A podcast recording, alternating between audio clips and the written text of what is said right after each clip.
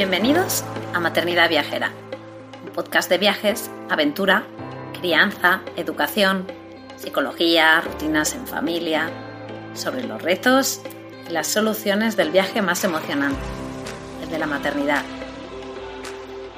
Si este programa te inspira, si te da ideas de viaje, te anima a vivir nuevas aventuras, te reta a salir de tu zona de confort, si te ayuda a mejorar tu paz maternidad generar tu vida o si simplemente te alegra un poquito tus días, te animo a apoyarnos formando parte de nuestra membresía anual.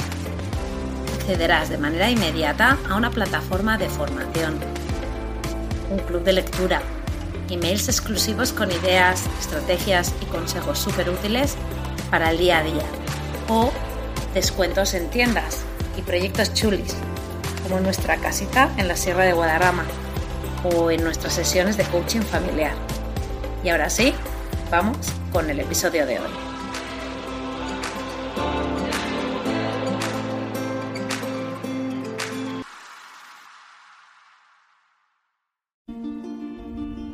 Bienvenidos al podcast de Objetivo Aire Libre, Maternidad Viajera y Aventurera.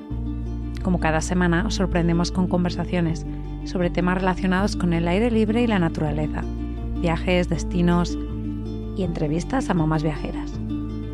Hoy hablo con Rubén Pérez, fisioterapeuta especialista en prevención laboral activa, que lucha en contra del sedentarismo en su cuenta de Instagram Movimiento es Alimento. En este episodio súper revelador, hablamos de la importancia del movimiento en niños y adultos, de entornos enriquecidos, ideas de regalos e incluso de viajes inspiradores. Os cuento que Rubén fue el que nos habló por primera vez del estudio de la Organización Mundial de la Salud, en el que se vio que el 90% del tiempo lo pasamos en interiores. Este dato fue precisamente lo que nos inspiró a hacer un contabilizador de horas al aire libre para imprimir en vuestras casas. Creemos que es una manera fantástica de concienciarnos de nuestro tiempo en interiores y exteriores y tomar decisiones que mejoren nuestra rutina diaria para conseguirla solo tienes que suscribirte a nuestra revista semanal, desde las notas del programa, desde nuestra web objetivoairelibre.com o desde los links de Instagram. Gracias por compartir nuestro proyecto, escribir un comentario al programa en Apple Podcast y darnos la oportunidad de seguir inspirando a salir al aire libre y viajar para una mejor salud mental y física de toda la familia. Y ahora sí, episodio 7 temporada 2. Hola a todos, eh, bienvenidos otra vez al podcast. Eh, hoy tenemos un invitado que quizás se sale un poco del perfil al que estamos acostumbrados aquí en, el, en, los episodios, pero bueno, antes de presentarlo voy a leer un, breve texto. Eh, que bueno, e, es verdad que lo podéis encontrar en cualquier eh, web de cualquier universidad, pero este es de, la Michigan State University. El movimiento en niños aumenta la memoria, percepción, lenguaje, atención, emoción y toma de decisiones. Es importante que, niños que los niños estén físicamente activos todos los días. Y a raíz de esto, pues voy a presentar a Rubén. Tiene un perfil en Instagram que se llama Movimiento es Alimento. Hola Rubén, ¿cómo estás? Muy bien, encantado de estar por aquí para charlar un ratito. Pues sí, yo súper encantada porque, bueno, pues eh, yo muchas veces explico cómo encuentro a los, a los invitados del podcast. En esta ocasión lo encontré en Instagram y es que yo cuando vi ese perfil es que me voló la cabeza como, como tres o cuatro veces, ¿vale? O sea, él no tiene muchos posts, o sea, no, no, es, no tiene mil posts ni nada, pero que vas bajando y fue como wow, detrás de wow, de no, mm, esto es una broma, ¿no? Entonces, ya ahora voy a decir las cosas que a mí me, me, me llamaron muchísimo la atención. Vamos a hablar de todas ellas y de mucho más, pero yo os digo, eh, sentarse, ¿por qué sentarse en una silla? Dos, zapatillas. ¿Por qué llevar zapatillas? La casa para descansar. ¿Por qué la casa tiene que ser para descansar? y busca tu árbol.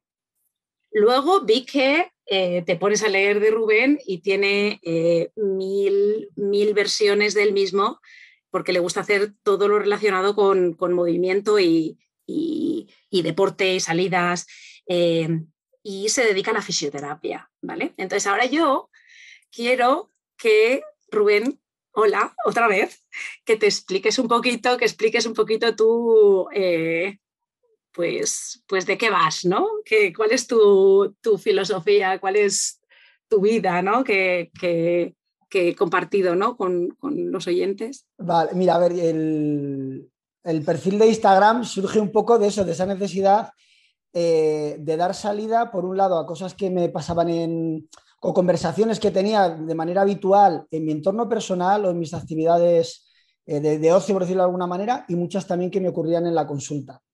Entonces, todas esas preguntas raras que ves, lo de, lo de por qué sentarse en las sillas, por qué las zapatillas, eh, la casa tiene que estar siempre diseñada para, el descanso, las relaciones con el sedentarismo, en mi caso viniendo de la fisioterapia, eh, eh, algunos pues, pues, se oye hablar de pues, el tema del dolor de espalda, el tal, cómo, cómo se iba vinculando todo eso, es de donde empiezan a salir ese, ese, ese tipo de ideas en el post. Hay poquitas, porque es verdad que yo no me muevo tampoco mucho en, redes sociales y Instagram me permite hacerlo de una manera muy cómoda, porque al final intento compartir ideas, ideas pequeñitas, yo no estoy todo el día publicando historias e intento que sea, eh, eh, me, ha gustado escucharte lo del un wow detrás de otro wow, porque la, idea es, claro, hay gente que le hará ese wow y a otros que no, ¿no? Pero em, la idea es que sean cosas que de verdad me han parecido interesantes en su momento y creo que eh, a determinada persona que le resuene de eso que está leyendo, de lo que está, eh, de lo que está viendo, eh, le sirva para algo. O le, por, lo menos le, provoque ese, pensamiento de, hostia, esto se podría hacer de esta otra manera y no es una locura lo que está contando.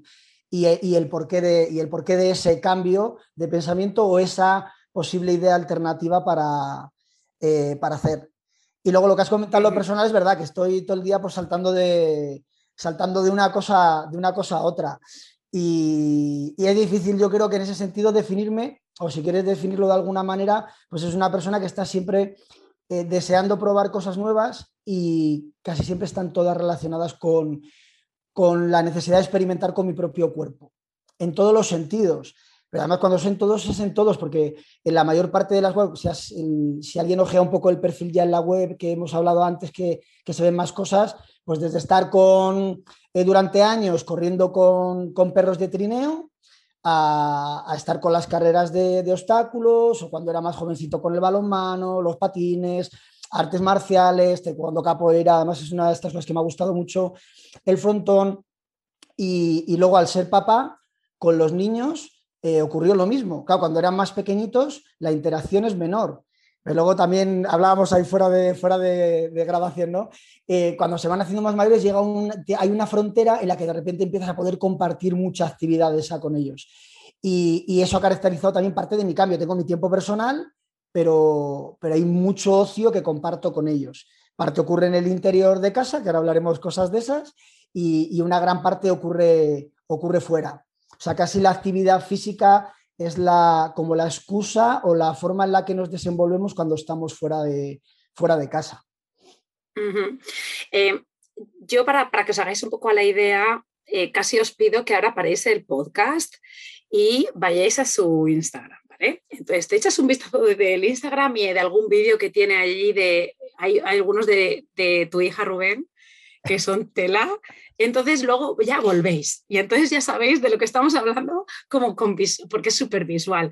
Eh, nunca lo pido, ¿eh? nunca pido esto de parar, pero esta vez yo creo que vale la pena porque lo que yo, eh, estos guaos de los que estábamos hablando, probablemente los vais a sentir vosotros y os, os va a poner en un contexto más cercano a lo que ahora vamos a, hablar. Pero sí, sí, un poco cuando, cuando he dicho al principio del podcast, del episodio de que no es un perfil habitual de, mm, invitado, ¿no? Eh, pero es que luego al final empiezas, vale, nosotros motivamos a la gente a salir al aire libre, a viajar, a, pues a, salir de la casa, pero eso tiene una relación enorme con el movimiento, ¿no? Y, el, y, moviendo uno aprende, bueno, lo que he leído al principio, ¿no? El moverse, eh, aprendes, es un estímulo para el cerebro que es increíble, pero luego también la actividad física, ¿no? Entonces, para mí, cuando yo vi esto, dije, es que me, pone como un poco en razón de, de, de, toda nuestra un poco filosofía, ¿no? Y también lo que a mí me ha servido ver lo que tú haces y la manera de ver que tú ves las cosas, pues también le puede servir a otra, a otra gente, a otras familias. Y, y, para mí una cosa muy importante del podcast, y lo he repetido 18.000 veces, eh, es sacar a la gente de la zona de confort, ¿no? Entonces es como cosas que hasta ahora eran, estaban súper instauradas en nuestro cerebro y nuestra eh, rutina, de repente que te la escuchar algo y que te haga pum, o sea, lo de volar la cabeza y decir, ah, pues esto que yo, yo había aceptado como, como correcto durante tantos años, igual esto no, no, no es tan y cambiarlo, ¿no? intentar cambiar un poquito. Em, entonces, esta es un poco la razón de movimiento, es aire libre, es viaje, es movimiento, ¿no? Entonces, eh, vamos a ir repasando un poquillo temas, pues que él pues es experto, ¿no? Em, y desde su perspectiva también de, pues, de educador, de, fisioterapeuta, pues eh, pone ahí un contexto que es eh, súper importante. Entonces, si quieres, empezamos un poco a todas estas preguntas que tengo yo eh, de, de, lo que haces, ¿no? Dale caña. Em, venga, primero yo quería hablarte del tema de los entornos enriquecidos. ¿Vale? Eh, si ya habéis ido a su Instagram y habéis visto estos vídeos, ya os haréis un poco la idea de qué estamos hablando. Pero, ¿qué es un entorno enriquecido? Si yo quiero enriquecer el entorno para mis hijos, incluso para mí, ¿qué, cómo empiezo? ¿Qué recomendaciones? Y, cuáles son las razones de hacerlo, ¿no? Vale, mira, el... O sea, si le pusiéramos una, una definición y luego, y luego explico el por qué, podríamos decir que un entorno enriquecido es aquel, aquel espacio que lo, que lo modificamos de tal forma que la resultante que obtenemos es un incremento eh, en el movimiento que ocurre en los seres humanos que están en ese espacio. ¿vale? Un incremento real o un incremento potencial, porque puedes provocar modificaciones que obligan a los individuos que están dentro de ese espacio a, cambiar su forma de actuar, ahora ponemos un ejemplo sobre esto, o eh, te lo sugieren porque no, tienes por qué hacer la sugerencia que te está presentando en la modificación que has hecho, pero es altamente probable que con el paso del tiempo interactúes con esa modificación. ¿Vale? Eh, por ejemplo, si yo, eh, además esto lo si los que habéis mirado algún vídeo lo vais a, lo vais a haber visto seguro. Hay eh, una modificación muy sencilla que ponemos en casa a veces es pegar hilos de lana, por ejemplo, en un, un, hilo de lana de un marco al otro y lo cruzas a media altura en la puerta. Entonces el objetivo es que el hilo de lana no se puede tocar. Automáticamente cada vez que pasas por esa puerta Depende de la altura a la que lo hayas puesto, tendrás que pasar por debajo, tendrás que pasar por encima, o incluso gateando o saltándolo, según la historia que se monte luego cada uno eh, en su cabeza. Pero la cuestión es que esa modificación te, obliga. O si yo cruzo dos sillas y bloqueo un, paso de una puerta, tendré que pasar eh, esa, zona, esa, zona de otra forma que no sea andando. ¿Vale? O eh, ejemplos más radicales, que yo no lo tengo hecho en mi casa, pero a veces los planteamos simplemente para esa forma de pensar, ¿no? Si yo quitara todas las sillas de mi casa, cómo me tendría que sentar. Eso es cambiar un entorno y enriquecerlo en la forma en la que vas a interactuar. Porque te podrás sentar en sillas en otros sitios, pero en casa tendrás que ingeniártelas para sentarte de otras, de otras maneras o, tener otro tipo de posturas. Esos, digamos, que te obligarían. Y tienes otro tipo de modificaciones que te incitan. Esto es como cuando vas a un supermercado, ¿no? que según está colocadas las cosas, visualmente interactúas de formas diferentes con las cosas que estás viendo y la, y la tendencia es a comprar determinados productos a determinadas cosas. Entonces, es, esto es, por ejemplo, cómo, yo diría cómo empezar, sería una buena forma o cómo nos ocurrió a nosotros en casa. Es un descubrimiento un poco casual y luego lo hilamos con algo en lo que hay una evidencia científica muy alta ahora mismo, ¿vale? Entonces, nosotros en casa eh, nos pasó esta forma visual eh, de colocar una barra de dominadas en la, en la puerta del salón Ahora ya no está ahí porque ahora en el salón hay un montón de historias más, para los que hayáis visto por ahí. Hay un rocódromo, hay cuerdas, hay otras cosas, pero por aquel entonces solo había una barra. Y de hecho hay un vídeo de Ethan de cuando era pequeñito, con cuatro años, yo creo, subiéndose por el marco de la puerta a coger la barra. Y la gente que va a ¿pero cómo, cómo han aprendido a hacer eso? Yo, yo no les he enseñado nada. Digo, la barra solo estaba ahí, la veían. y la veían y yo resulta que yo en principio la ponía ahí porque quería alguna vez hacer algo de ejercicio, hacer alguna abdominal y la ponía y la quitaba, que es lo que suele hacer la gente, la pone y la quita y la guardo. La cuestión es que cuando la guardas ya no la ves y para la siguiente vez que te acuerdas es porque quiero hacer ejercicio, que ahora hablaremos también de esa diferencia entre ejercicio y actividad física. Entonces, quiero hacer ejercicio y me acuerdo de que tengo ese recurso. Ahora, ¿qué ocurre cuando tú la dejas puesta todo el rato? Pues yo la dejé en un principio por pereza. Digo, es que la estoy poniendo quitado todo el que se quede, que se quede ahí. Entonces, claro, los niños empezaban a decir, oye, papá, súbeme que, lo que, me, que, que, me quiero coger yo también. Esto hablo de bien pequeñitos, ¿eh? Izan con 3, 4 años, Lucía 6, 4, 5, 6 años, ¿vale? Está alrededor de los 4 empezaba todo esto. Y, venga, ayúdame, súbeme. En cuanto los pies empezaron a llegar a los marcos, eh, probaban y descalzos los pies se pegan en los marcos y no, no resbalan. Y, y, empezaban a subir y agarrarse a la barra. Entonces ya ni siquiera nos lo pedían. A los mayores, ¿qué nos pasaba? Que la gente venía a, casa, por ejemplo, y al entrar al salón te preguntaban por la barra, como dice, ¿pero qué hace esta barra puesta aquí en la puerta del salón? Pero te preguntaban con las manos ya cogidas en la barra. Es lo que te decía esa, esa, esa, esa exposición visual. Todo el rato la tienes delante. Entonces, la querencia a hacer algo que biológicamente además lo tenemos integrado, eh, aumenta. Somos, al final, venimos, tenemos esa relación no primate y nuestros brazos están altamente diseñados para la suspensión, para el agarre, para la prensión. Entonces, es eh, muy fácil que ocurra. De hecho, nosotros nos hacía mucha gracia porque cada vez que venía alguien, todo el mundo agarraba la barra. O era, era mucho más raro que alguien no la cogiera y preguntara por ella que, eh, que sí que la agarrara. Y ha ido pasando con cada cosa en casa. Claro, es que el tema de, de lo que dices de que estamos hechos para hemos hecho biológicamente, estamos hechos para, para, el movimiento, para los agarres y tal. Eh, cuando yo vi el vídeo de tu hijo subiendo, yo se lo enseñé a Álvaro y yo le dije, pero esto es como Paul, porque el nuestro hace lo mismo. Y tenemos una, una puerta que no tiene, o sea, un, un paso entre habitaciones que no tiene puerta y solo tiene el marco. Y él cogía y se subía y decíamos, y yo siempre decía, yo tengo que hacer algo con esto, le apunto algo, le apunto algo, porque luego mi hija lo intenta hacer y no le sale. Pero para él, su ve el marco y para él instintivamente era subir. Y yo nunca le he dicho que no se subiera. A mí siempre me ha llamado la atención y siempre he dicho, cuando viene gente, oye, mira, súbete para que te vea la gente. Pero cuando yo te vi, vi a tu hijo haciendo eso, dije, uno, eh, no solo mi hijo, esto es algo natural del niño, es una necesidad del cuerpo.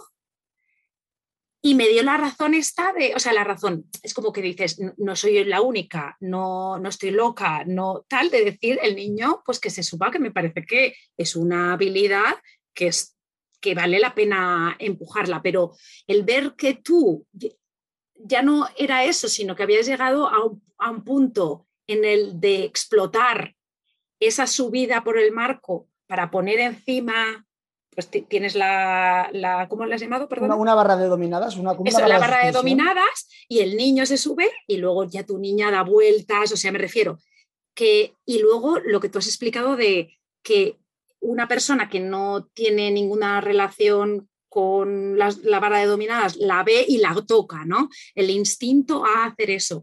Y el entorno enriquecido que yo vi en tus vídeos fue de decir, jope, es que yo tengo que hacerlo en mi casa. yo me tengo que poner ya. claro, pero tú fíjate lo que estás diciendo en tu caso, ves esa, eh, esa, como esa necesidad, claro, ese, eh, darle al niño lo que en el fondo está pidiendo todo el rato, porque parece que, eh, bueno, un niño y un adulto, lo que pasa es que en un, niño es clarísimo esa necesidad. Y si tú no dejas que esa llama se apague, cada vez va creciendo más. Y eso yo, por ejemplo, esa parte educativa yo con mis niños la tengo. Digo, si vosotros no dejáis de hacer esto, que tampoco es que, haya que obligarles, el cuerpo va creciendo y se va haciendo fuerte e integrando esos patrones, eh, además con todo lo que has leído al principio, de una manera muy natural. No tengo que estar esperando a la clase de educación física en el colegio o tengo que esperar a llevarlos a una extraescolar o a llevarlos al parque para hacerlo. Que todo eso está estupendo y hay que hacerlo. Pero eh, eh, normalmente se queda muy corto. Entonces, cuando hablábamos de ese, del tiempo que se pasa en determinados espacios, en casa los niños pasan muchísimo tiempo. Cuanto más lo saquemos, mejor. O sea, esto no es, no, no, que se queden en casa, le pongo todo esto así no tienen que salir. No, no, salir es prioritario. Pasar tiempo al, aire libre, en espacios libres, es prioritario. De hecho, eh, el, un dato de estos que a mí también me, me, me, me volvía loco cuando lo escuché la primera vez, y es cierto, es que de media el 90% del tiempo eh, eh, de, nuestro día a día lo pasamos en espacios cerrados. Y eso es un hecho. Y si no, echar la, los que estéis escuchando, echar la cuenta. Siempre va a haber excepciones, depende de la tipología de trabajos y situaciones personales, pero la media es esa y es real. Entonces, eh, esto es una manera de, complementar algo que debería pasar en un espacio natural. Un animal en la naturaleza, mira, para que investiguéis si os gusta sobre este tema de biología, evolución y desarrollo físico, eh, y además no es un psicomotricista. Como psicomotricista, en Instagram a Saúl López, Saúl López Psicomotricidad, ahí tenéis mogollón de, cosas que os van a encantar.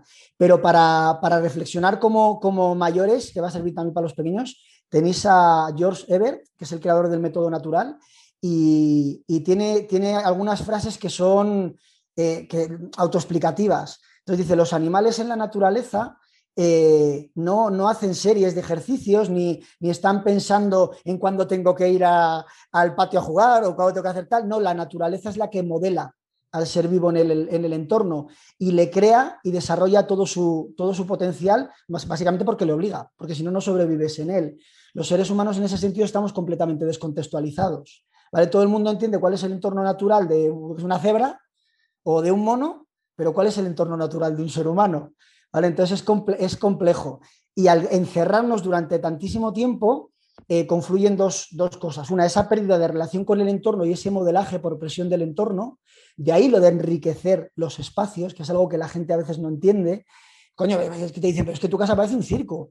Y digo, no, a ver, te parece un circo a ti, yo desde mi mente tiene mucho sentido. Porque digo, yo puedo tener mi casa pensada solo para llegar y ahí es donde descanso, pero también es que es uno de los dos, tres sitios en los que más tiempo se pasa. Los mayores en el trabajo y en casa, y los peques en el cole y en casa, o en sitios con extraescolares o, normalmente en otros sitios cerrados, pero es el que permite más modelaje personal.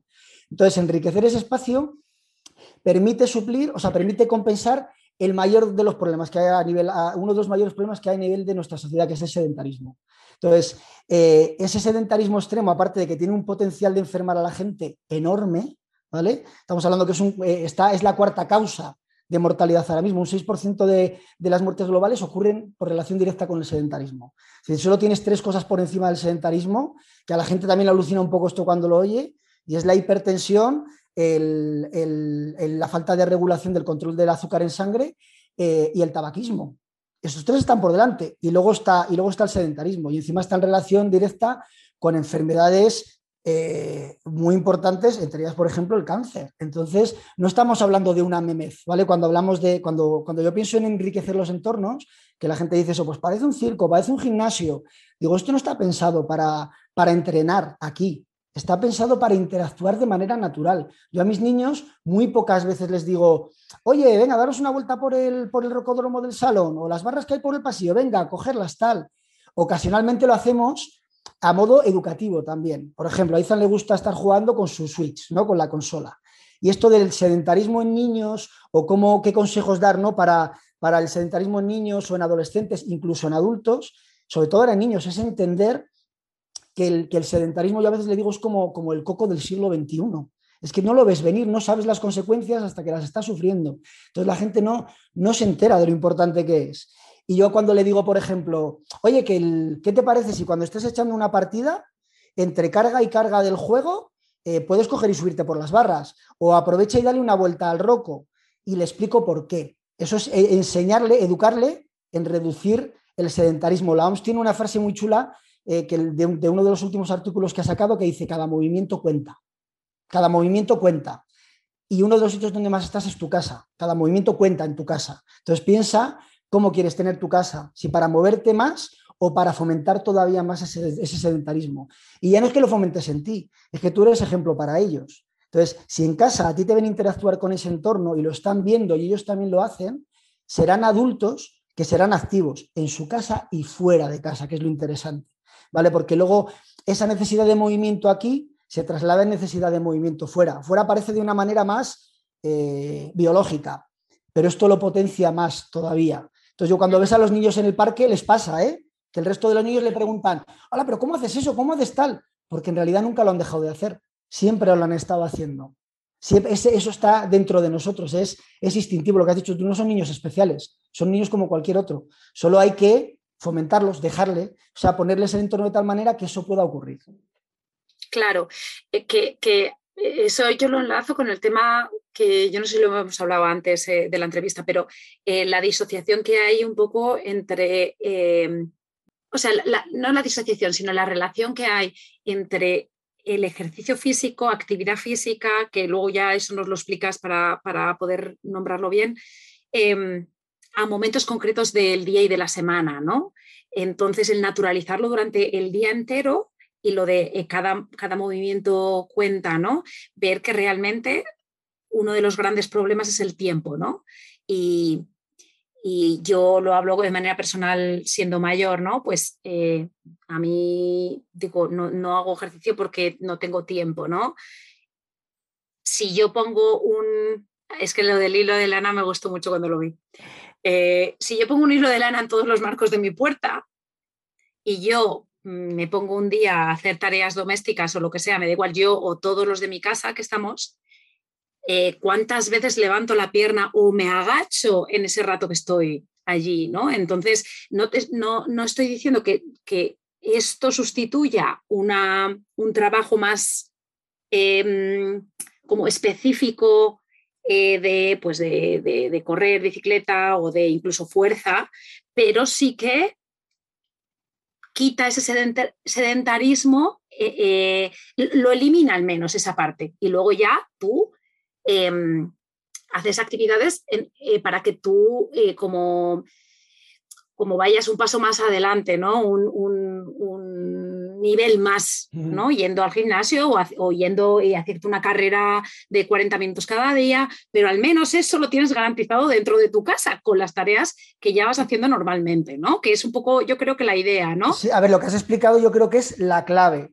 la mayor confusión que tiene todo el mundo es cuando se habla de actividad física, cuando, cuando a la gente se le recomienda o leen la importancia de la actividad física, la actividad física, la pues eso, 150 minutos a 300 minutos en adultos de actividad física media o alta, en los niños hasta eh, son, ah, salían en total 420 minutos a la semana, ¿vale? De, actividad física.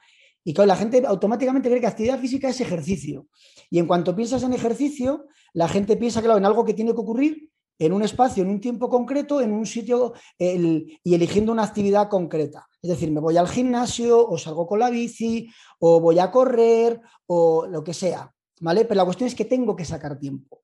Y ese, eh, a día de hoy, para, para todos nosotros, es o, bien una excusa o una realidad. ¿vale? No vamos a entrar en ese dilema ¿no? de hasta qué punto es una serie de prioridades o cómo las ordena en tu escalafón o de verdad es un problema de tiempo por el ritmo que lleva nuestra sociedad. La cuestión es que la actividad física no requiere de tiempo, que esa es la clave importante que tiene que entender todo el mundo. El ejercicio sí que ocurre en un espacio de un tiempo concreto, pero la actividad física podríamos decir que es eh, cómo haces las cosas que haces durante tu día desde que te levantas hasta que te acuestas. Eso es la actividad física, es cómo interactúas tú con tu entorno de manera cotidiana. Y puede ocurrir de una manera muy intensa, convirtiéndolo en el ejercicio, convirtiéndolo en ejercicio y estoy interactuando con mi entorno a esa intensidad, o actividad física también es cómo me muevo por mi casa, cuando estoy fregando, cuando tiendo, cuando cocino, cuando me quedo tumbado en el sofá. Todo eso es actividad física. ¿Vale? Y por encima de la actividad física, pues sería el movimiento. Sería como si lo pusiéramos en círculos, ¿no? El movimiento lo engloba todo podría hasta parpadear, son movimientos, respirar, son movimientos, el cuerpo no puede dejar de moverse. Si dejamos de movernos, es que estamos en otro estado ya, ¿vale? Entonces, cuando dormimos nos estamos moviendo, en la cama todo el mundo se mueve, el cuerpo pide cambio constante. Dentro del movimiento está la actividad física, que es esa forma de interactuar en todo. Luego está el ejercicio, que es algo más específico y busca un espacio y un tiempo. Y luego dentro del ejercicio tendrías los deportes, que incluso están reglados, ¿no? Y tienen unos parámetros más concretos todavía. Pues lo que hay que centrarse es eso, en la actividad física. Tú lo has dicho muy bien. Cuando yo estoy en, el trabajo, nosotros con el ejercicio terapéutico el mayor problema es la adherencia de la gente. Para solucionar un dolor de espalda no es un tema de si vienes a dar un masaje o yo te hago no sé qué. La mayor parte del, problema va a residir en cómo consigo que tú integres en tus hábitos determinadas cosas que mejoren tu espalda. Y el mayor a integrar es ese incremento de actividad física o en determinados momentos un ejercicio específico. ¿vale? Entonces, eh, conseguir meter, el, conseguir meter eso ahí no es un tema de tiempo, es un tema de que entiendas por ejemplo, lo que has dicho tú de los hilos de lana. Yo te podría decir, no, mira, para que mejore tu espalda, mejorar la fuerza es un parámetro principal. Y lo que vas a hacer es irte al gimnasio dos veces en semana, hacer sentadillas o hacer peso muerto para la espalda. Ahora, eso está perfecto, pero si una, una persona tiene un problema para integrar eso porque dice, no tengo tiempo, si yo te digo en casa y te digo lo de los hilos de lana, y tú tienes que estar pasando por debajo de un hilo de la uno puesto en un pasillo. Y esto no quiere decir que tengan que estar puestos siempre. ¿eh? ¿Cuántas veces te agacharás? Seguramente tiene, es un, patrón caótico, pero con un volumen que a lo largo de las semanas se empieza a convertir en un volumen constante, creciente. Y cuando pase un mes, seguramente has hecho más sentadillas en casa, pasando seguramente no seguro. Y si no, contarlas, a ver qué os pasa. Sentadillas hechas en casa, pasando por debajo de un hilo de lana, de manera completamente aleatoria, como si un fin de semana ni siquiera entero estoy en casa y no hay hilos, eh, a, cuántas veces pasaré en total, echar la cuenta de ver cuántas salen. Y solo está integrado, no tengo ni que pensar, no hay ni fuerza de voluntad que gestionar ahí, solo para poner el hilo o quitarlo. Y esto no quiere decir que eh, yo tenga por mi casa siempre puestos hilos, tablas, eh, sillas, pero cuando veo que mi ritmo de actividad física baja, porque en el exterior, yo por ejemplo, yo soy mucho de exterior, porque en el exterior estoy menos, menos mi, mi, trabajo me, lo, me está requiriendo más tiempo y veo que se reduce el nivel de ejercicio o la actividad física más, más espontánea o de más intensidad, pongo esos montajes en casa, porque voy a estar más tiempo ahí, he reducido otros espacios, otros momentos, venga, pues un hilo, dos sillas y la tabla. Entonces empiezo a andar por la tabla mientras hago las llamadas, pasas por el hilo a entrar al salón, llevo la, llevo la, ropa para lavar y como se ve en algún vídeo, no están puestos tres hilos, uno por arriba, otro por abajo, te sacas esa mente de niño y te montas un juego porque entiendes que es un juego entre comillas, porque en realidad lo que estás haciendo es algo muy serio. Estás manteniendo tu mínimo de actividad física, esos 150, 300 minutos, sin necesitar más tiempo, sin necesitar más fuerza de voluntad, solo entendiendo que lo que necesito es, enriquecer ese entorno para que me obligue o me insinúe que me mueva más. A mí se me ocurre eh, con esto que has dicho de, no tenerlo siempre, ¿no? De decir, vale, pues eh, lo ideal es salir fuera, hacer mm, cosas eh, en exteriores y moverse y tal, pero si no se puede, imagínate que vamos a estar un sábado por la mañana y hay que hacer tareas domésticas y ahí no se puede salir. Entonces ese día pones toda la mañana o incluso todo el día, que, todo el tiempo que vayas a estar y entonces todos los de la casa en ese rato que se sabe que no se va a hacer una actividad específica eh, fuera o en otro sitio, se pone de esa manera, se aprovecha ese rato que se va a estar en casa para hacerlo, ¿no? Y te lo digo así como, como para ya un poco pensar la gente que está escuchando, decir, venga, ¿cómo puedo empezar, no? ¿Cómo puedo empezar a, ponerme las pilas con este tema, no? Sí, sí, yo creo que al final la forma es, lo primero, cambiar esa mente, ¿no? Entender lo que, yo creo que lo primero de todo es entender lo que acabamos de decir. Y en ese momento te va a costar menos pensar que lo que estás haciendo es que se te está yendo la olla, ¿no? Que cuando venga alguien va a decirte que, ¿qué ha pasado en tu casa? Y tú entenderás muy bien por qué lo haces y entonces esa, esa, primera barrera ya la has roto. Y luego es lo que dices tú al final, voy a coger un momento. Y dices, pues venga, este fin de semana que nos vamos a quedar en casa, que no vamos por ahí, vamos a poner esto a prueba. y además los niños entran en esto, vamos, es una fiesta. O sea, poner hilos de lana, una barra en un sitio y la tabla por el pasillo lo de la tabla pasa lo mismo. Tú pones una tabla en el pasillo y nosotros, en el confinamiento, eh, esto cogió su máximo esplendor, porque la gente o se volvía loca haciendo tablas de ejercicios, sentadillas, no sé qué, tal, no sé cuántos, y nosotros aquí en casa era a saber por dónde nos daba. O sea, todo eso lo podíamos hacer en momentos determinados, podías hacer algo más de ejercicio, entre comillas, pero ahí sí que se mantenía de una manera más sostenible, pues ese hilo, esa tabla. Este no sé cuál. Nosotros ya por aquel entonces teníamos el rocódromo en el salón. Tenemos un montón de historias, ¿no? O sea, empezar por lo que has dicho tú es lo interesante. No necesitas inversión de ningún tipo, porque ya ves tú, un hilo de lana o un listón de madera en cualquier eh, sitio de madera vale nada. Y, ponerlo en los momentos esos que voy a pasar más tiempo, vamos a probarlo todos, a ver qué es lo que pasa y, plantearlo un poco como un juego. Eh, luego de manera cotidiana, cuando se ponen, la gente ya lo tiene integrado. Yo los niños a veces dejo una cosa puesta ahí y lo dejan, se queda ahí puesto. Y de hecho a veces tenemos juegos cuando, ahora por ejemplo no hay nada de esto puesto en casa. ¿eh? Estamos en verano, salimos muchísimo, eh, en casa eh, ellos también interactúan mucho más con las otras estructuras y esto ha perdido protagonismo. Pero estamos diciendo que esto sobre todo para la gente que tiene problemas con el no tengo tiempo, no puedo hacer ejercicio, me cuesta salir fuera al exterior para hacer tal. Entonces, en esos momentos todo esto coge ese, protagonismo. Entonces, mente, lúdica, abierta, entendiendo lo que haces y, experimentar. Empezar sencillo. Esas tres cositas son muy sencillas y funcionan muy bien, pero luego imaginación al poder, ¿vale? Porque puedes hacerlo con cosas de casa, luego a veces incluso está en tu mente. Yo cuando hablo a, veces con algunas personas digo, el que tú hagas el pasillo de tu casa andando o en cuadrupedia, ¿de qué depende? Digo, depende de cómo tú lo quieras hacer. O sea, al final, lo que pasa es que ahí ya no tienes ni un entorno que te obliga, ni uno que te insinúa, sino una mente que quiere jugar más, que quiere moverse más y que entiende que no hace falta ir a un gimnasio para hacerlo o que no hace falta salir a correr para hacerlo. Yo el día ese de limpieza, eh, y esto, el, planteárselo como juegos es muy chulo, por lo menos a mí, a lo mejor soy yo, eh, fricadas mías, ¿no? Pero decir, bueno, yo voy a estar por la mañana y esto os prometo que son cosas que yo hago, ¿eh? y bueno, voy a estar fregando, me toca a mí fregar, me toca barrer, me toca hacer la comida hoy. Venga, pues voy hasta, hasta la habitación y voy para allá en cuadrupedia. Y hago una cama, me vuelvo otra vez en cuadrupedia y preparo en la cocina no sé qué. Como ahora tenemos las barras por el pasillo, una de cada dos o tres veces, al principio solo me cuelgo de las barras, como el, para calentar, si estoy un poco frío, pues me cuelgo un poco, me cuelgo un poco y voy sigo haciendo las tareas. Yo voy haciendo las tareas y me monto mi, mi historia, ¿vale? Pero está más en mi mente que en otra cosa. Ahí las barras sí están las barras, pero yo podría decir, venga, pues ahora voy a ir haciendo este trocito a saltitos. Este trocito lo hago, pues eso, eh, eh, a gatas. Este lo voy a hacer haciendo el cangrejo para atrás. O sea, al final es un, es un cambio de chip mental.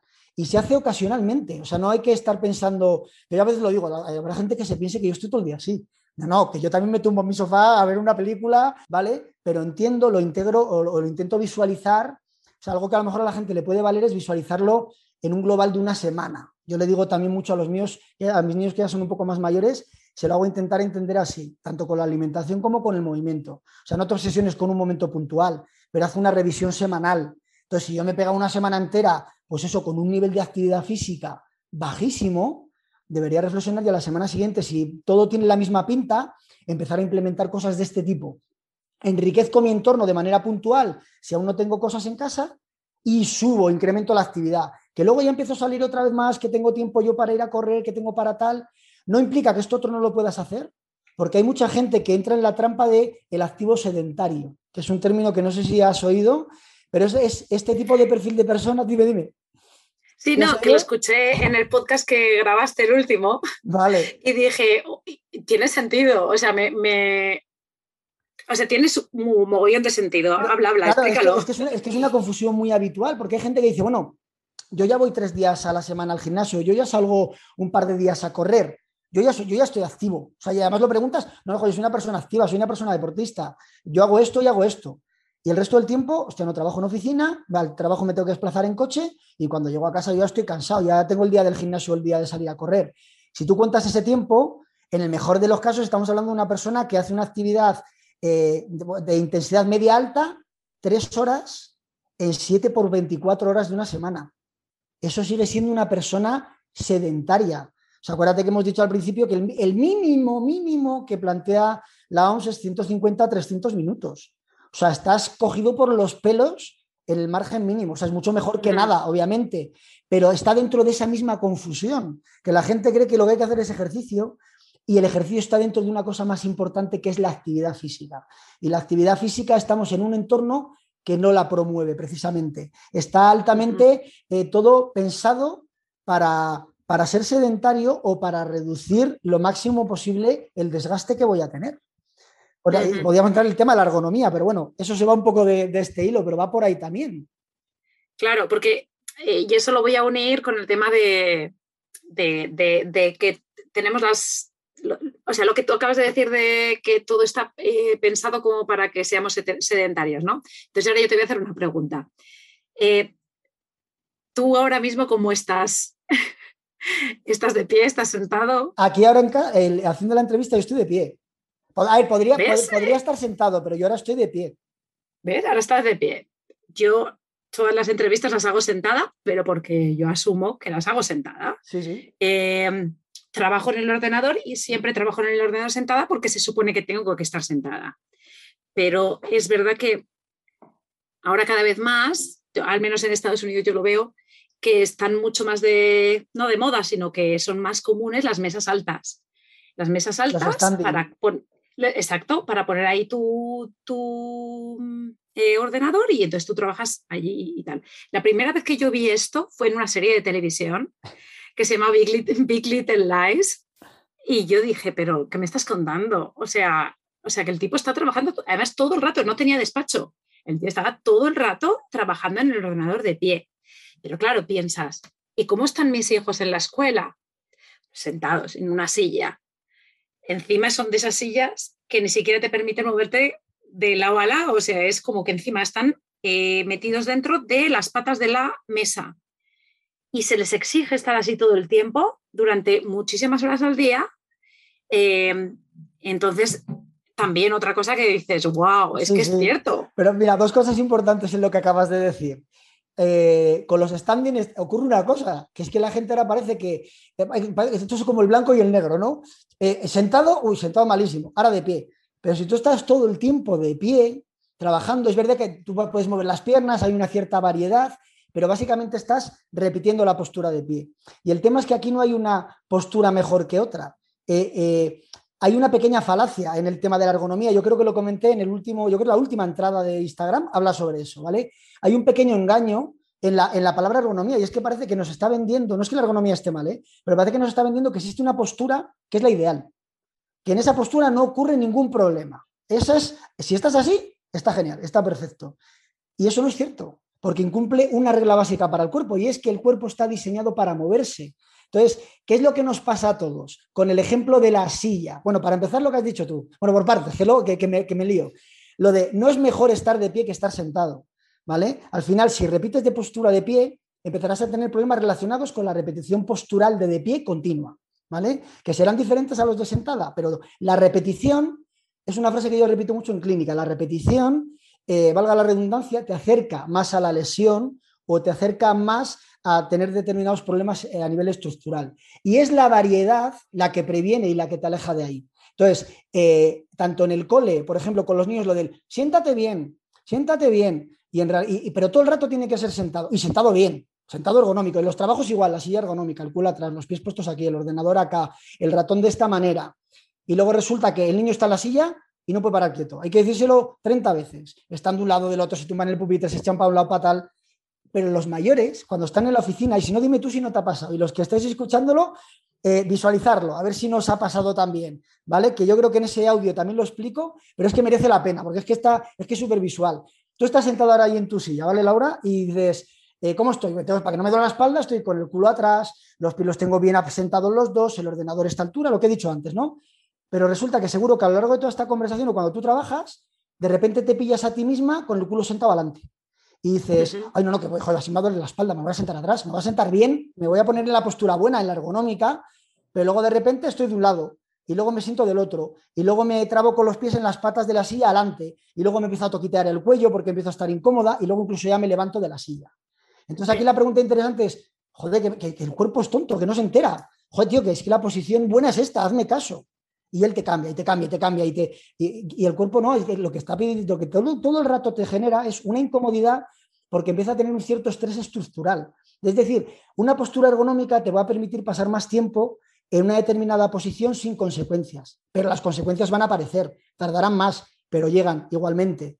Y al final, la solución no pasa por buscar esa, postura ergonómica perfecta, o yo soy de la opinión, ¿vale? De que lo que te otorga esa prevención y, esa y alejarte de esas molestias y de ese dolor es la variedad, que en realidad es lo que hace tu cuerpo. Tu cuerpo todo el rato te ha estado variando a la fuerza, poniéndote incomodidades, haciéndote sentir con pequeñas molestias para que te cambies, consciente o inconscientemente.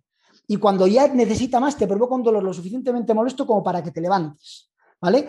Y los niños sienten eso sin mayor explicación. Entonces, o, por otras razones, porque puede haber una falta de movimiento ya acumulada y tiene una necesidad de, disipar energía, o igualmente como los adultos. Entonces los ves que cambian, cambian, cambian, cambian, cambian, y no pasa absolutamente nada. Entonces, la, pues la mejor postura, el cambio de postura la que el cuerpo te va susurrando cada vez. Varía, varía. Estate de pie. Yo cuando, yo cuando trabajo ya estoy de pie contigo. Si pasara un rato, si, si, esto se fuera alargando, pues a lo mejor sí que me siento un rato. Estoy conectado al ordenador, no estoy con el móvil. Si no, estaría con el móvil andando. En los trabajos, la gente me dice, es que paso mucho tiempo en la oficina, ¿sueles hacer llamadas de teléfono? Sí, pues a partir de ahora todas las llamadas de teléfono de pie. O de pie, o mejor, si no tienes que tomar notas, andando. Es más, si la llamada es una llamada eh, habitual, que no te requiere un esfuerzo, una concentración grande, eh, puedes incluso, eh, la persona no te está viendo. Si estás en una videollamada, sí, pero si no, si yo cojo y estoy andando y cojo y empiezo a estirar los brazos aquí arriba, me pongo mis juegos antes de la llamada, oye, mientras hablo con esta persona, mira, la misma mente de antes, tengo que integrar actividad. Pues cojo, oye, voy a coger, voy a hacer un par de sentadillas antes de la llamada, luego voy a estar andando, me pongo la tabla, voy haciendo equilibrios mientras voy hablando y ya está. Si estoy en casa, si estoy en otro sitio, otra historia. Si puedo salir a la calle, ¿por qué no puedo enlazar cuatro o cinco llamadas de trabajo dándome una vuelta por el parque al lado del trabajo si lo tengo? O sea, tiene mucho más sentido que decir, no, no, aquí en el ordenador, rindiendo, rendimiento, rendimiento. Si el otro también lo es, la pérdida de tiempo que has tenido entre un sitio y otro es mínima. De hecho, la cantidad de bajas laborales que vas a prevenir, la propia empresa, esto se habla en las empresas, ¿eh? Eh, incentivando este tipo de cosas, les ahorra un montón de trabajadores y de tiempo que están perdiendo porque están de baja y ahorrándose dinero que están gastándose para rehabilitarlos, para reincorporarlos a sus puestos. Entonces, tener este cambio en la mente es súper interesante. sí, y, lo, sí, lo que has comentado de lo que, incluso cuando antes hablabas de tus estrategias dentro de casa, de lo de que todo está en tu, en tu mente, ¿no? Eh, para que una persona llegue a los 30, 40, 50 años y no tener que estar cambiando de chip, porque al final son cosas que tenemos integradas de toda la vida. Toda la vida se ha visto que quien trabaja más es quien, es, quien está quieto en la, en la mesa, ¿no? Y, no te digo que no trabajen, simplemente que se pueden hacer las cosas de otra manera, ¿no? Para no llegar a tener que llegar a ese punto, como ahora mismo estoy yo, por ejemplo, ¿no? Pues decir, si yo a mis hijos ya les estoy brindando ese cambio de chip desde que son pequeños, ellos ya van a crecer con ese chip, ¿no? Entonces, si yo le digo a mi hijo que cuando está haciendo cualquier cosa, pues ahora que ha habido mm, eh, tanto tema online eh, con la escuela, ¿no? Porque hasta ahora pues nosotros no, los, niños no utilizaban nada tecnológico, pero sí que han estado haciendo clases. Si yo le estoy diciendo que el niño tiene que estarse sentado todo el día, entonces ya le estoy metiendo, como en todo, esos, esos em, como esas, esas eh, como esas, juicios, pautas o, esos, esas leyes. esas leyes eh, eh, escritas en la Biblia para toda su vida, ¿no? cuando le digo, no, no, hijo, tú lo que tienes que hacer es hacer tu trabajo. Tú, según tú te pida tu cuerpo, tú, y, te, y incluso nosotros como padres, habiendo cambiado el chip y entendiendo todo lo que tú acabas de decir, lo que nos estás explicando, tú puedes darle opciones. Pues mira, te voy a dar opciones. Mira, tú puedes hacerlo de esta manera, hacerlo de esta manera. Se te ocurre otra, también puedes hacerla. Lo importante es que tengas que hacer tu trabajo y lo hagas correcto, ¿no? Eh, pero bueno, eso, la, importancia un poco de empezar desde pequeños, que ya lo has nombrado antes. Eh, y entonces ahí enlazo un poco, pues. Eh, eh, Rubén me había dicho al principio de la entrevista, ay, yo no sé si esto eh, igual se va un poco como un poco de la línea del aire libre. Yo, yo siempre lo vi muy claro en que al final eh, el objetivo es el mismo. Lo que pasa es que cuando la realidad de la vida te lleva a que hay muchas veces que no, que no puedes estar al aire libre, y que hay cosas que se tienen que hacer dentro de casa o llueve, hace frío, mil cosas, ¿no? El aprovechar eso, el decir, jo, pues ya que estoy dentro, ¿qué puedo hacer para que mis hijos aprendan a que el movimiento es, eh, a que el movimiento, a que la actividad física es, está en todos los lados, ¿no? Y que eso eh, luego ya lo puedo extrapolar a cuando están fuera en el parque y, y esto que decíamos de lo de subir Em, los marcos de las puertas o lo de la barra de dominadas, ese mismo, esa misma habilidad que se aprende y se entrena, entre comillas, eh, luego está en el parque con las monkey bars estas, las, las, las, barras estas, y al final tú vas viendo que, tu hijo mm, a nivel físico está mucho más entrenado que el resto. Y no es eso de decir, o oh, es que quiero un niño entrenado, no, es que el niño ve posibilidades allá donde vaya, y eso es lo que queremos, ¿no? Porque queremos un adulto sano em, que no tenga, que no, que no necesite ir a, fisioterapia. pero, pero yo, eh, yo, a veces el, suena, va a sonar un poco más radical como lo que te voy a decir. Bueno, por un lado, lo que has dicho ya no es que sea físicamente más capaz, de una manera natural, por decirlo de alguna manera. Mm. que hemos creado un espacio, un entorno que facilita todo eso y de manera espontánea va creciendo con esas cualidades, que en realidad están siempre ahí, pero como que se van dejando perder en este tipo de, sociedad o de entorno o de espacios. Eh, eso ya no ocurriría, ¿no? Lo que se ve el reflejo en el parque, se ve el reflejo cuando juegan con otros niños, pero es que a nivel educativo ahí sí que tienes mucha evidencia científica, no es como el tema de la postura. La postura y que rindas más o menos o te concentres más o menos no está relacionado con la postura, pero que la actividad física sea constante, variada. De esto vuelvo a mencionar otra vez a, Saúl, porque él hablaría, os explicaría muchísimo mejor que yo. O sea, hay una vinculación tremenda, esa relación psicomotriz entre las capacidades que le estás eh, brindando al niño de manera espontánea y lo que eso va a dar como reflejo en su lectoescritura, en su capacidad matemática. Eh, eh, es una manera de entrenarlos en esas otras actividades, porque no se puede disociar una cosa de la otra. Están íntimamente, indisolublemente relacionadas. Entonces, cuando se hacen este tipo de cosas en casa, es que al final estás promoviendo todo ese conjunto. Y, volviendo al tema del sedentarismo, eh, ya no es que digas, no es que de esta manera, así a mi niño no le dolerá la espalda. No, yo a veces lo que digo que aquí parece como suena un poco más dramático. Eh, es que a lo mejor los papás deberíamos pensar, estamos a veces muy preocupados de eh, el colegio al que van a ir, la educación que van a recibir, en qué trabajarán, cómo se ganarán la vida. Y resulta que si esto que estamos hablando no se tiene en cuenta, eh, a lo mejor estás hablando de un, un, tu hijo que será un futuro adulto que con 50 años o 40 y tantos años tendrá hipertensión y una probabilidad alta de sufrir un infarto. ¿vale? Entonces, si has creado un economista cojonudo, ¿vale? Una juez, un tal, estupendo, que se va a ganar la vida y tiene una casa, genial, pero que tiene las probabilidades de palmarla entre los 50 y los 60 o a los 60 años. Ya te, yo te lo estoy contando y se me pone un poco, se me pone la carne de gallina ¿eh? cuando, cuando lo explico así, pero yo creo que a los papás a veces necesitamos escucharlo de esta manera, porque no es algo nimio, no es, no es ponerles juguetitos por casa. Estamos hablando de una educación muy profunda, lo que has dicho tú antes, de cambiar un chip, el tema de la postura, o sea, ¿cómo se le enseña más a un niño la importancia de lo que le viene bien a su espalda? Diciéndole todo el día, siéntate bien, ponte recto, te vas a chepa, que si no te va a doler la espalda, todos nocebos uno detrás de otro, ¿vale? Y es algo a, los, que los fisios, y yo el primero he contribuido, ¿vale? Esto es un cambio de paradigma, incluso dentro de la fisioterapia, desde, desde hace no muchos años. Y eso son auténticas burradas dichas a un niño y ha generado adultos que pensamos exactamente lo mismo, ¿vale? Cuando en realidad, si tú cogieras, volviendo al ejemplo ese de la barra de domina, esto lo hablaba con una, lo hablaba con una compañera fisio hace, hace nada, una o dos semanas, tomando un café. Eh, ¿Cómo le enseño más yo a un niño la importancia eh, de lo que cuida su espalda y la mantiene fuerte, fuerte, fuerte y sin dolor? ¿Pegándole la chapa que acabo de decir de corrige, hace esto, no sé cuál? ¿O poniendo esa barra de dominadas en la puerta de su clase? Y que cada vez que pase por ahí interactúe con ella y vea lo que le reporta. O ni siquiera que lo vea, que se le quede integrado en el cuerpo, que ni siquiera lo va a razonar, lo va a sentir, es una cosa más y encima es natural.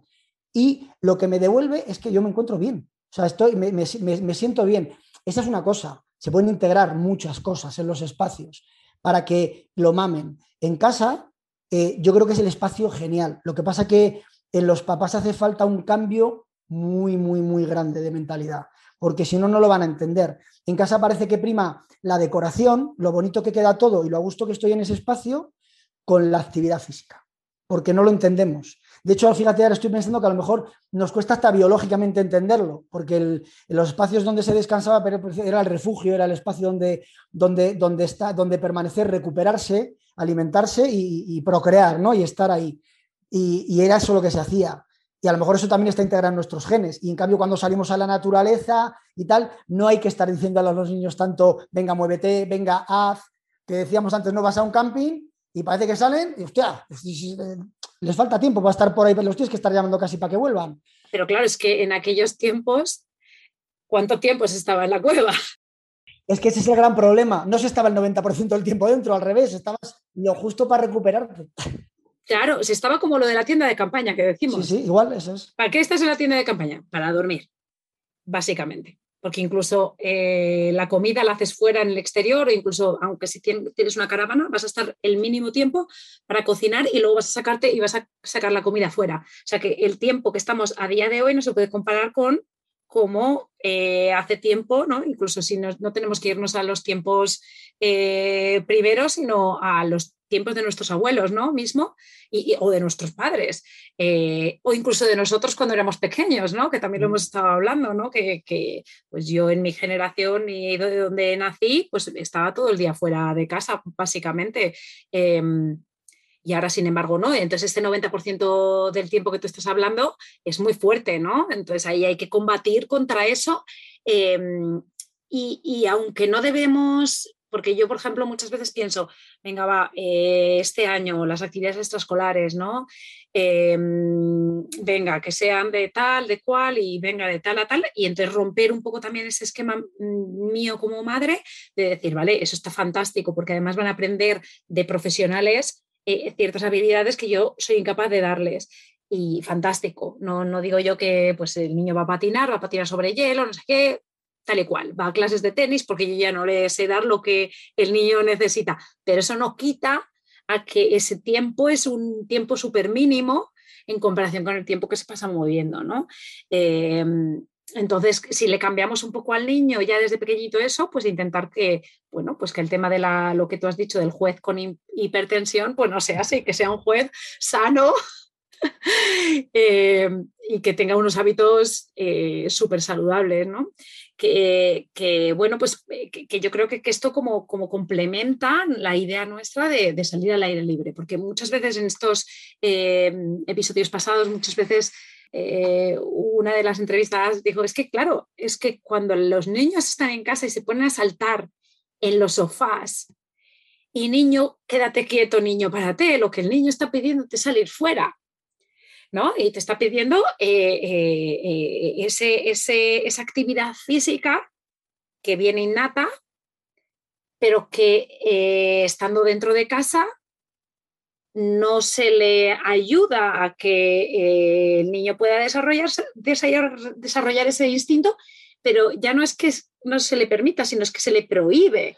Entonces nos pasamos, nos pasamos la vida como padres prohibiendo y no puedes saltar de sofá en sofá y no puedes eh, pasar el sofá por encima porque tenemos las casas, y yo no me estoy metiendo con nadie ni nada, pero tenemos las casas como si fueran como museos entonces, claro, es verdad que si tú este sofá, este, el niño está pasando el sofá por encima y te está estropeando el sofá, pues te duele, ¿no? Eh, o te está poniendo los pies en, los, en las paredes y dices, pues si es que está, lo voy a tener que limpiar. Entonces, eh, vemos que las casas se han convertido pues, en museos prácticamente, el niño está incómodo, se empieza a portar mal, entre comillas, pero la culpa no es del niño, la culpa es de que el niño tiene unas necesidades que no estamos em, cumpliendo, ¿no? O, facilitando, vaya.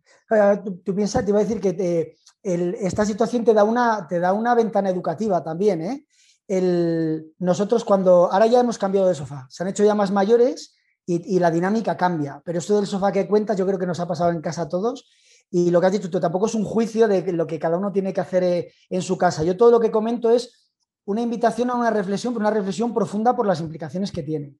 Eh, nosotros teníamos un sofá en el que se podía saltar. Nosotros le decíamos, en eh, terminó hecho una mierda. O sea, no va a terminó hecho una mierda.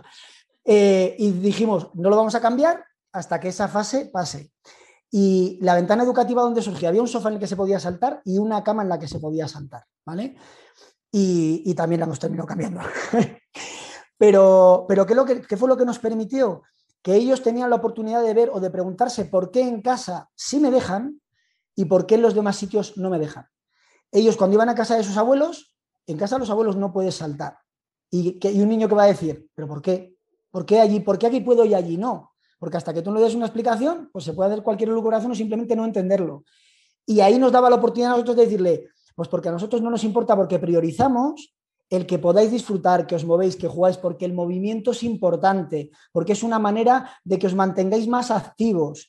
Y les vas metiendo, aunque no terminen de entender todos los conceptos, porque el sedentarismo, el estar demasiado tiempo parados, el estar eh, mucho tiempo del día inactivos, tiene consecuencias que no son buenas. Y esto lo hemos ido diciendo desde, desde bien pequeños. Entonces, cuando estés en casa, disfruta del sofá, pero cuando vayas a casa de otra persona, Pregunta, pide permiso o si no te lo dan, pues sabes que ahí no se puede hacer y ya está. Entonces esa conversación surge de esa comparación. Entonces, bueno, y, si, el que no haya tenido la oportunidad de compararlo, por lo menos que lo piense. En realidad, qué es prioritario, ¿no? Mi sofá que me ha costado lo que sea o esa parte, esto es un motivo de reflexión, no de crítica, digo otra vez, ¿eh? ¿Qué prefiero? ¿Que estropee ese sofá de mil euros o que en el, proceso en el que ese sofá se va a deteriorar, eh, mi niño aprenda una lección que probablemente no la aprenda ni en el cole? ¿Vale? Que ojalá estas cosas vayan llegando cada vez más a los colegios. De hecho, me consta ya de varios compañeros, y yo también soy uno de ellos, en los que buscamos más promover esto hacia, hacia los coles, ¿vale? Por, la, por la implicación que tiene. Claro, claro, claro. Por eso te digo que, es muy importante lo del, lo de que eh, todo empieza al final por los padres, ¿no? Y los padres somos, somos los que al final estamos eh, permitiendo que el niño se desarrolle de cierta manera, ¿no? y, tenemos ahí un poder que no es por, no, es por meter presión, pero tenemos un, poder que es más grande de del que incluso ya es en nuestros cerebros. Esto es como la frase de Spiderman, lo que me la ha recordado, perdona, lo de un gran poder implica una gran responsabilidad. Y es verdad, pero es que hay veces que dices, soy padre, ¿qué responsabilidad más grande? Pues no, es todavía más grande de la que tú, que en tu cabeza, porque, porque es que, bueno, yo ya te digo, cuando, cuando cuando me metí un poco en este tema y tal, yo dije, madre mía de mi vida, mm, la de cosas que tengo que aprender todavía. Y, bueno, pues eso es lo, poderoso un poco de, también del podcast, ¿no? De, poder eh, transmitir cosas que, igual nosotros no nos encontramos con ellas fácilmente, ¿no?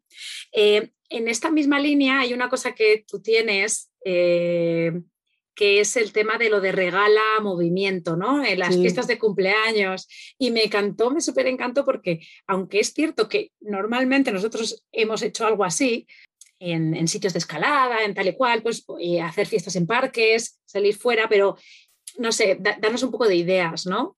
¿Qué podemos hacer? A ver, mira, yo si quieres te, pongo los ejemplos con, nuestros niños. en esa parte de responsabilidad que dices de, buscar, de fomentar este tipo de cosas, eh, siempre dentro de los regalos que ellos podían ir pidiendo, también nosotros. Lo primero porque yo siempre los he pedido desde hace mucho tiempo ya. ¿eh? pero pues yo creo que es una necesidad innata mía de que me gusta mucho la actividad, entonces todo lo mío va relacionado con, actividades. Pero bueno, vamos primero con los niños.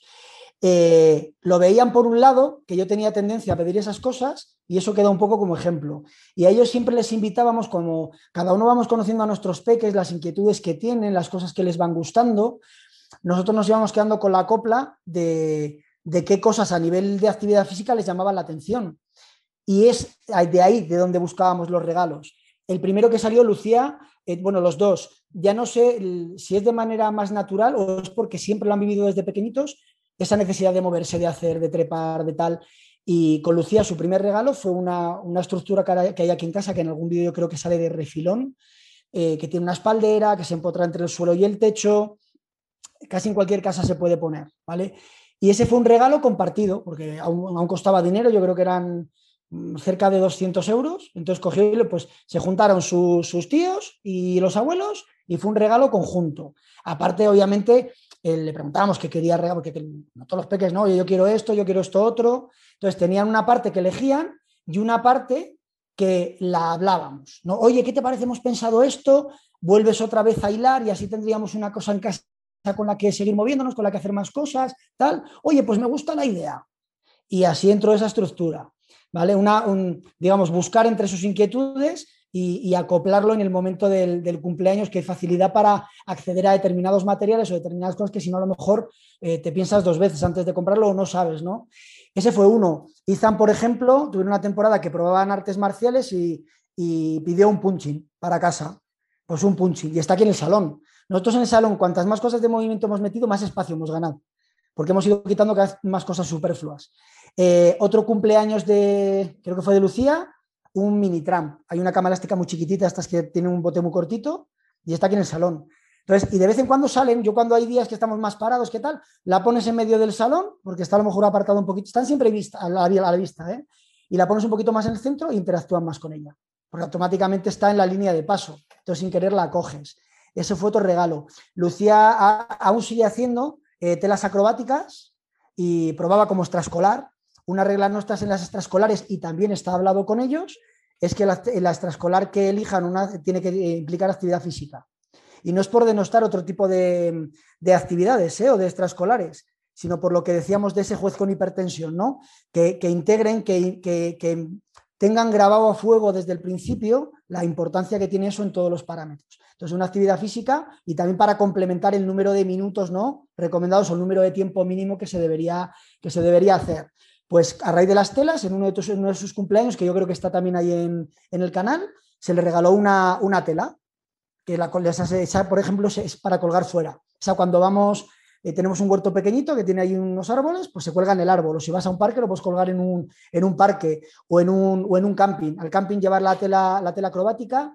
O un año me regalaron a mí un slack line, una cinta de estas de equilibrio, se pone entre dos árboles y eso ocupa muy poco, es una mochila. Entonces se va a la caravana o se va al coche o, al parque cuando bajamos a jugar. Nosotros al parque, los agarrillos estos, bueno, que tú los ves, la gente no los ve, pero son que los en, en el canal también sale mucho de objetos de suspensión. Estos vienen de las carreras de obstáculos.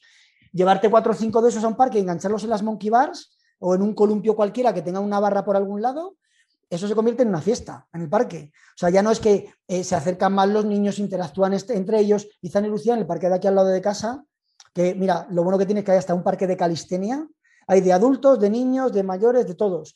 Y cada vez que lo ponemos ahí, bueno, es un festival. O sea, vienen cuatro, cinco, seis niños, venga, pasamos tal.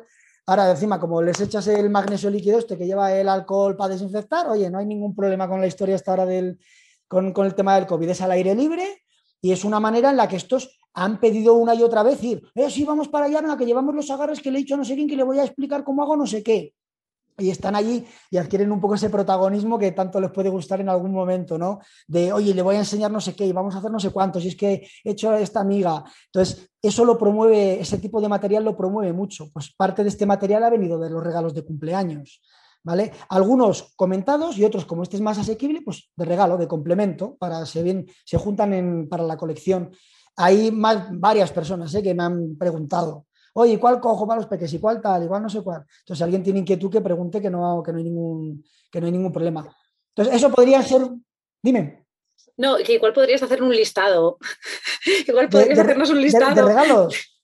Sí, de regalos de estos o de, incluso, sí, sí, cosas que, podríamos eh, comprar para, para, poner en casa, ¿sabes?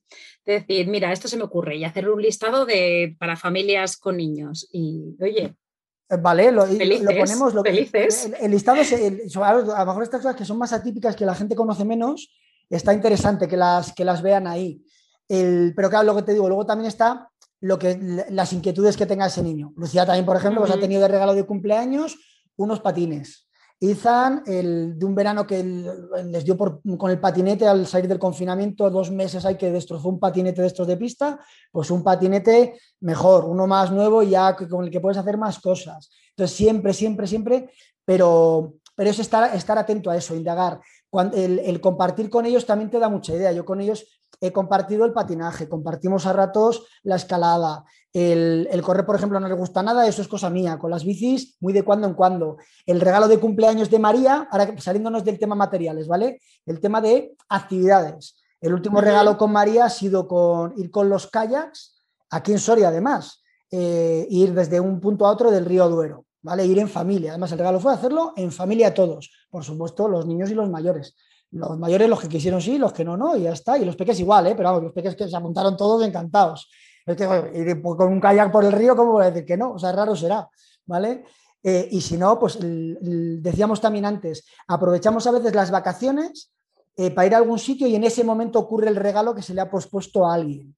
Eso, por ejemplo, con María o conmigo se ha hecho más de una vez. Ahí me han regalado pues desde un salto en caída libre a cuando he estado haciendo más carreras de obstáculos, pues mira, te pagamos la inscripción para la carrera de obstáculos de tal y me dan el sobrecito el día de mi cumpleaños pues con los peques también se pueden, se pueden indagar sobre ese tipo de cosas.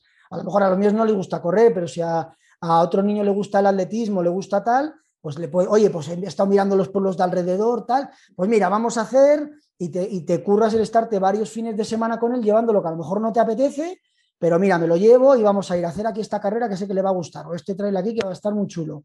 Y aparte ya compartes naturaleza, espacio aire libre, ¿vale? Entonces ese regalar eh, ocio activo en vez de algo material, yo creo que también es muy interesante. Sí, yo en, relación así con el tema de viajes que tratamos aquí mucho y tal, em, siempre hemos hablado de lo de regalar experiencias, ¿no? De que mm. realmente em, eh, eh, lo de que el niño quiera solo materiales también es, es moldeable, me refiero, que al final el niño se ve tan influenciado, que era lo que hablábamos al principio, de, ver, de observar, de ver a, los padres qué es lo que están haciendo, em, y ellos eligen muchas veces por copia, ¿no?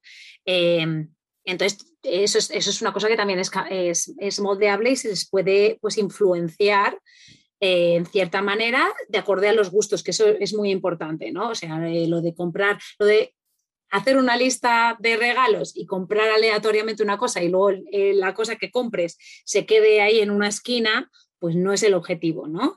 Em, pero sí, sí decir em, lo de viajar, ¿no? La, idea de viajar para mí siempre ha sido, siempre lo hemos tomado como un regalo, ¿no? Y en nuestra casa está muy, muy, muy metido, ¿no?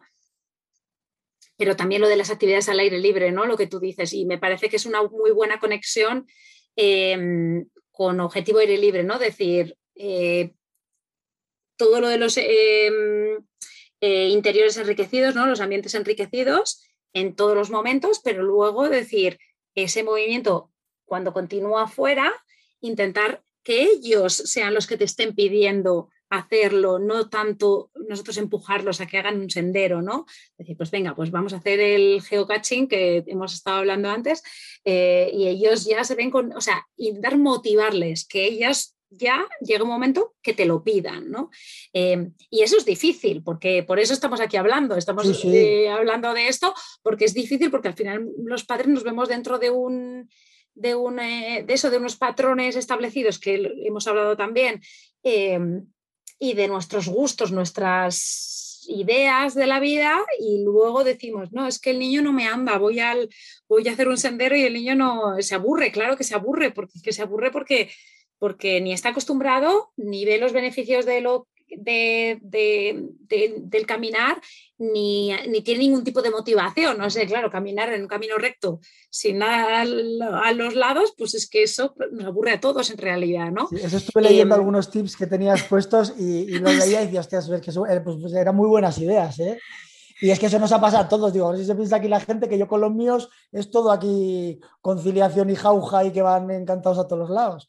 O sea, que a nosotros también nos pasa lo de papá, que yo no quiero hacer esto, a mí hoy no me apetece hacer no sé cuál. Las salidas, si son con más niños, todo es más fácil. Nosotros, por ejemplo, las, rutas cuando hacemos por ahí, si quedamos con otros papás que también tienen niños con los que se llevan bien, olvídate, ya pueden andar el triple, el cuádruple, lo que dices tú, porque si el entorno no les llama o no entienden las cosas por las que, o las apreciaciones que hacemos los adultos, pero ya tienen las que hacen ellos, ¿vale? Y están con su... Sí, sí, o no, o no tienen no lo relacionan con diversión. Sí, sí. ¿No? Yo, por ejemplo, eh, es que justo ayer fuimos al, bueno, a, uno de estos parques verticales, ¿no? Em, y los niños pues cogieron el difícil, se, subían, se bajaban por la tirolina y tal. Y era la primera vez que lo hacían en un sitio así tan preparado, ¿vale? Pero es que luego dices, claro, es que eh, llevan haciendo tirolina en parques normales, de estos que se sientan eh, eh, llevan un montón de tiempo haciéndolo. Entonces, claro, al final es una relación una cosa con la otra. Si tú un niño, me da igual la edad que tenga, le metes a saltar en una tirolina de, pues yo qué sé, 5 metros, 6 metros, de repente pues te va a decir que, que, ni loco, porque va a haber, solamente va a haber peligro, pero, pero claro, ah, es que el niño no le gusta porque no se quiere tirar, vamos a ver, ahí estamos los padres los que tenemos que hacer un poco un, paso a paso de cada actividad y, es complicado. es, es, complicado porque muchas veces te frustras y dices, no, es que al niño no le gusta.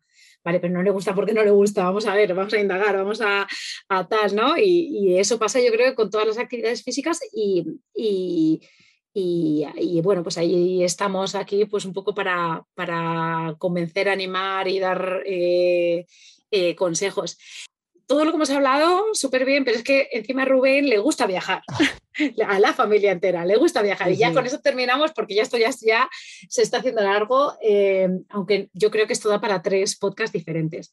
Cuando lo que tú acabas de decir, ¿no? que las vacaciones las pensáis también pues, para hacer eh, salidas y que os gusta ir a diferentes, eh, bueno, que habéis viajado, vaya, que, sí, sí, que habéis, habéis viajado mucho ¿nos puedes dar un poco alguna, yo que sé, algún lugar que tú mm, digas, jo, es que fui allí y los cuatro, eh, actividad física, viaje, eh, cultura, mm, algún sitio que nos recomiendes así un poco?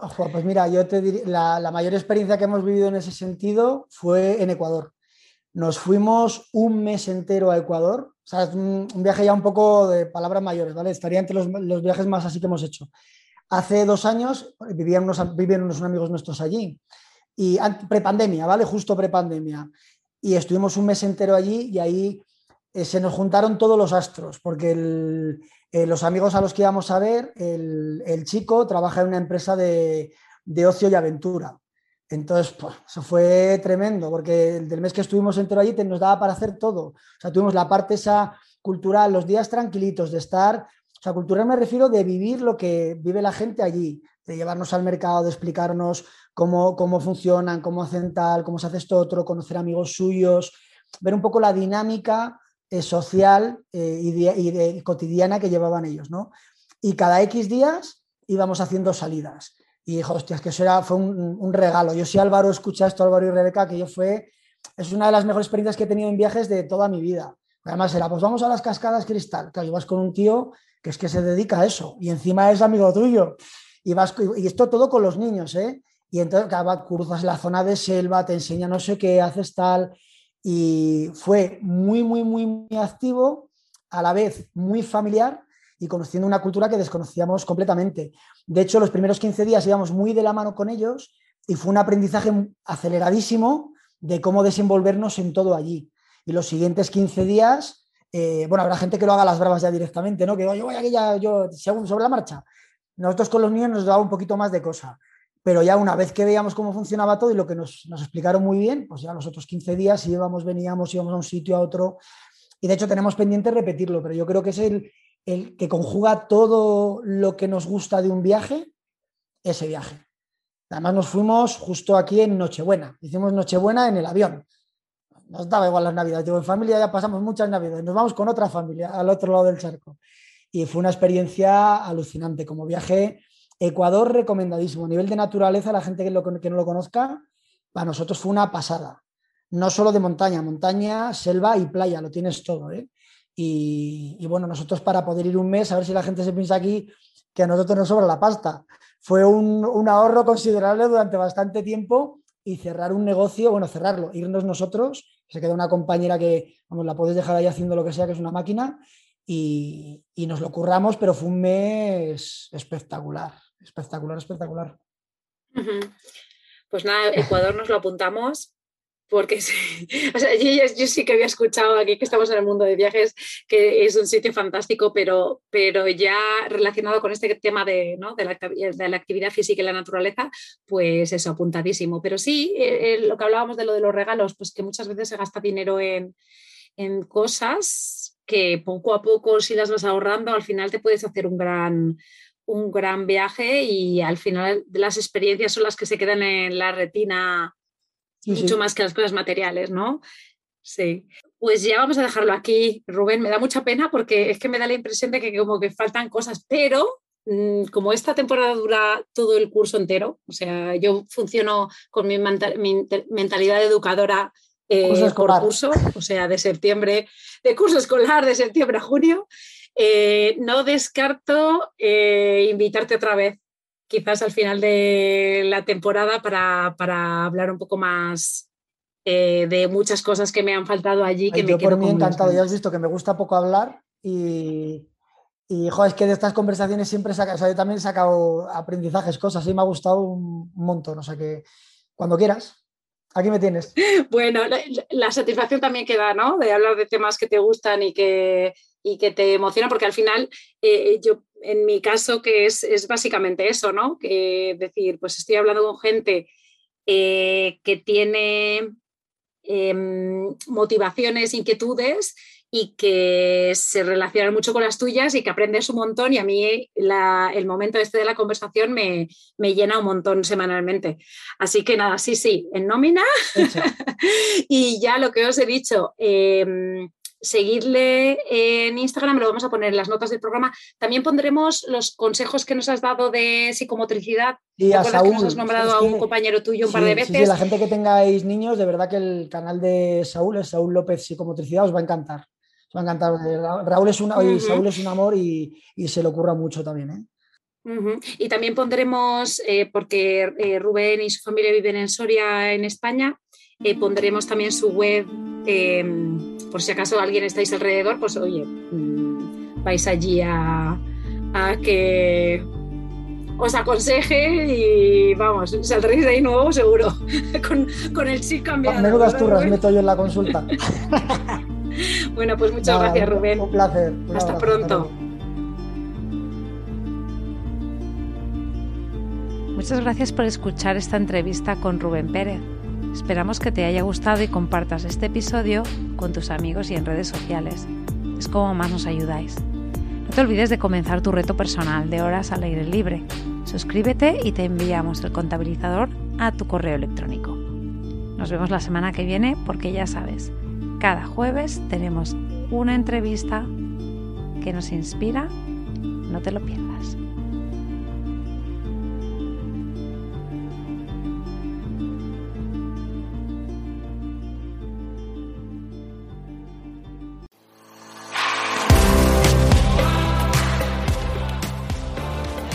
Quedarte hasta el final. Espero que te haya gustado. Te animo a compartirlo con tus amigas o amigos y apoyarnos formando parte de nuestra membresía anual. Te espero la semana que viene.